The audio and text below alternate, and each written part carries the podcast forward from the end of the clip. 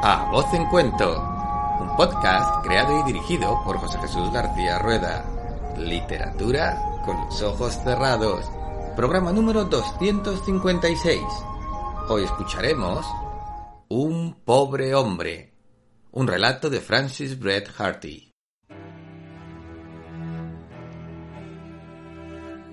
Se llamaba Fag. David Fag. Vino con nosotros a California el año 1852 en el Skyscraper. Opino que el espíritu aventurero no influyó mucho en su partida. Probablemente no tendría otro lugar a donde ir. Por las tardes, cuando reunidos los jóvenes ponderábamos las magníficas colocaciones que habíamos abandonado y cuán tristes habían quedado nuestros amigos al vernos partir. Cuando enseñábamos daguerrotipos y bucles de cabello y hablábamos de María y de Susana, el pobre hombre solía sentarse entre nosotros y nos escuchaba penosamente humillado, aunque sin decir esta boca es mía. Quizá no tenía nada que decir. Carecía de camaradas, excepto cuando nosotros lo protegíamos, y en honor a la verdad, nos divertía bastante. No hacía viento para hinchar una gorra y ya se mareaba. Nunca pudo acostumbrarse a la vida de a bordo. Jamás olvidaré cuánto nos reímos cuando Abelardo le trajo un pedazo de tocino en un cordel y... Pero ya conoce todo el mundo esta chanza clásica. Luego bromeamos a sus costas con gran regocijo. La señorita en gracia no podía sufrirlo. Le hacíamos creer que se había encaprichado con él y le enviábamos al camarote libros y golosinas. Era de ver la chistosa escena que tuvo lugar cuando, tartamudeando y luchando contra el mareo, subió a darle las gracias por los obsequios. Menudo enfado tuvo ella.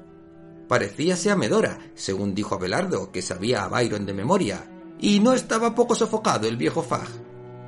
Sin embargo, no nos guardó rencor, y cuando Abelardo cayó enfermo en Valparaíso, el viejo Fag lo cuidó esmeradamente.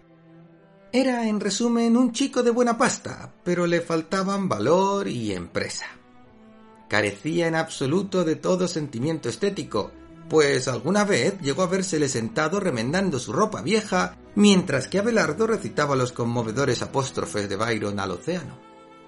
En cierta ocasión preguntó muy serio a Abelardo si creía que Byron se hubiese mareado en alguna ocasión. No recuerdo la respuesta de Abelardo, pero sí que todos nos reímos y creo que no dejaría de ser buena, pues Abelardo no carecía de humorismo. El día que el Skyscraper llegó a San Francisco celebramos un gran banquete. Convínose en reunirnos todos los años y perpetuar tal acontecimiento. Por supuesto que no convidamos a Fag. Fag era un pasajero de tercera y como se comprenderá, era necesario, ya que estábamos en tierra, ser un poco prudentes. Pero el viejo Fag, como lo llamábamos, aunque no tendría más allá de 25 años, se ha dicho entre paréntesis, fue para nosotros aquel día objeto de gran guasa. Según parece, concibió la idea de ir a pie a Sacramento y realmente partió en dicha forma. La fiesta fue cabal. Nos dimos todos un buen apretón de manos y cada uno fuese por su lado. ¡Ay de mí!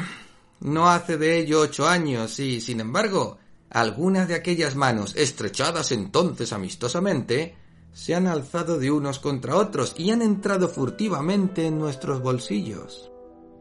No comimos ya juntos al año siguiente, porque el joven Baker juró que no sentaría jamás en la misma mesa que ocupase un canalla tan despreciable como Remigio. Y a Colás, el que pidió dinero prestado en Valparaíso al joven Lupo, que servía de mozo en un restaurante, no le gustaba encontrarse con gente de tal ralea. Habiendo comprado una cantidad de acciones del Coyote Stanley en Magnsville el 54, se me ocurrió subir hasta allí y examinarlo. Me hospedé en la fonda del imperio y después de comer busqué un caballo, di la vuelta al pueblo y me dirigí a las minas. Se me indicó uno de aquellos individuos a quienes los corresponsales de los periódicos llaman nuestro inteligente noticiero, y que en las comunidades pequeñas se toman fácilmente el derecho de dar toda clase de informes. La fuerza del hábito le permitía ya trabajar y hablar a un tiempo, sin olvidar jamás una cosa por otra. Hízome una especie de historia del criadero y añadió Mire usted. Y se dirigía al banco que tenía ante sí. De allí debe salir seguramente oro. Y aquí interpuso una coma con su pica. Pero el anterior propietario sacó a retortijones la palabra de su pica. Era un pobre hombre, y subrayó la frase con la pica. Un infeliz que carecía de toda autoridad, que permitía a los chicos que se le subiesen a las barbas. El resto lo confió a la operación de quitarse el sombrero, a fin de enjugar su frente varonil con un pañuelo de grandes cuadros azules. La curiosidad me llevó a preguntarle quién era el primitivo propietario. Se llamaba Fag. Me apresuré a hacerle una visita. Me pareció más viejo y más feo. Había trabajado mucho, según dijo, y sin embargo la cosa solo le marchaba así así. Toméle afición y hasta cierto punto lo protegí. Si lo hice porque empezara a sentir desconfianza para chicos como Abelardo y Remigio, no es preciso decirlo. Todo el mundo recuerda cómo lo del Cayote Stanel se vino abajo y cuán ignominiosamente fuimos estafados. Pues bien, lo primero que supe fue que Abelardo, uno de los principales accionistas, se veía reducido en Will a guardar la cantina del hotel y que el viejo Fag se había enriquecido al fin y vareaba la plata. Remigio me enteró de todo ello cuando volvió de arreglar sus asuntos. Me dijo también que Fag le hacía cocos a la hija del propietario del mencionado hotel. Así es que, por habladurías y por cartas, vine a saber que Robbins, el dueño del hotel, trataba de arreglar el casamiento entre su hija Rosita y Fag. Era Rosita una chiquilla muy linda y regordeta y que no haría más que lo que su padre mandase.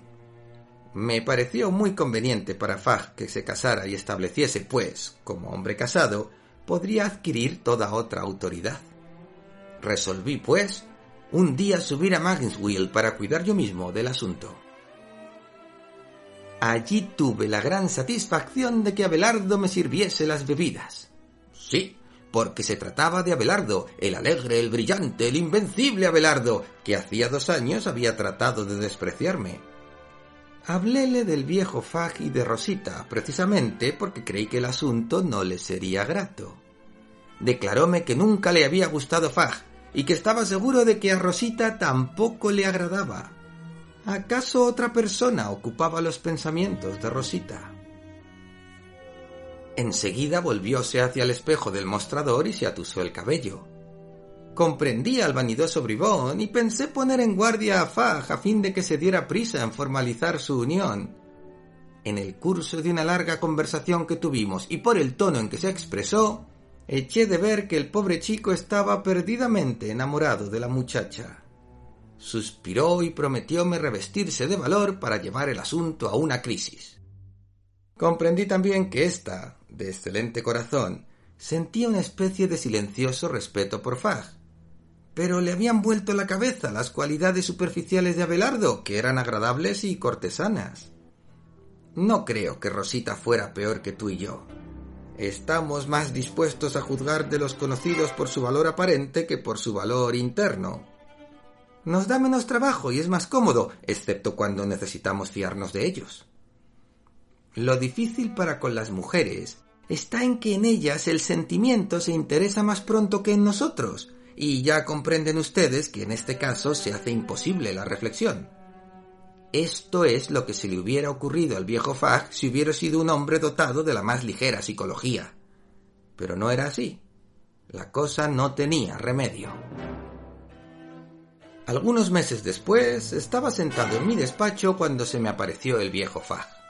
Después de un efusivo apretón de manos, hablamos de los asuntos corrientes, de aquella manera mecánica propia de gente que sabe que tiene algo que decir, pero que se ve obligada a llegar a ello por medio de las ceremonias acostumbradas.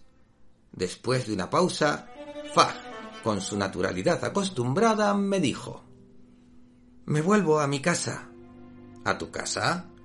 Sí, es decir, me parece que haré una excursión a los estados del Atlántico. Te he venido a ver, pues, como sabes, tengo algunas propiedades y he otorgado poderes a tu nombre para que puedas administrarlas. Traigo algunos papeles que desearía guardases en tu poder. ¿Deseas encargarte de ellos? Sí, dije. Pero, ¿qué hay de Rosita? Fag enmudeció Trató de sonreír y de este juego resultó uno de los efectos más sorprendentes y grotescos que jamás haya presenciado. Por fin dijo, No me casaré con Rosita, es decir, y parecía pedirse interiormente perdón de una frase tan categórica. Creo que haré mejor en no casarme. David Fagg, dije con repentina severidad, eres un pobre hombre y con extrañeza mía se animó su rostro. Sí, dijo, eso es. Soy un pobre hombre, eso me lo he sabido siempre. Te diré, me pareció que Abelardo quería a la muchacha tanto como yo, y supe, además, que ella lo amaba más que a mí, y que tal vez sería más feliz con mi rival. Además, me constaba también que el viejo Robbins me hubiese preferido al otro porque yo era rico y que la chica habría obedecido a su padre. Pero, ¿me entiendes? Se me figuró que estorbaba, como quien dice, de manera que opté por retirarme. Sin embargo, continuó cuando iba ya a interrumpirlo, por temor de que el padre rechazara a Belardo, le he prestado lo bastante para establecerse por su cuenta en Dogtown hombre emprendedor, activo, brillante, como sabes que es Abelardo, puede adelantar y hacerse otra vez con su antigua posición, y no hay necesidad alguna de que le apremien si no lo logra. Alargóme nuevamente la mano para despedirse. Sentíame hastiado de sobras por su modo de tratar al tal Abelardo para mostrarme amable, pero como el negocio era de provecho, prometí encargarme de él, y Fag partió. Transcurrió algún tiempo. Llegó el próximo vapor de regreso y durante algunos días un terrible accidente ocupó la atención de los Estados Unidos. En todas las regiones del estado leíanse con avidez los detalles de un terrible naufragio, y los que tenían amigos a bordo se reunían para leer con aliento comprimido la larga lista de las víctimas. Busqué los nombres de todos los seres interesantes, afortunados y queridos que habían perecido, y creo que fui el primero en descubrir entre estos el nombre de David Fagg. El pobre hombre había pues en realidad vuelto a su casa.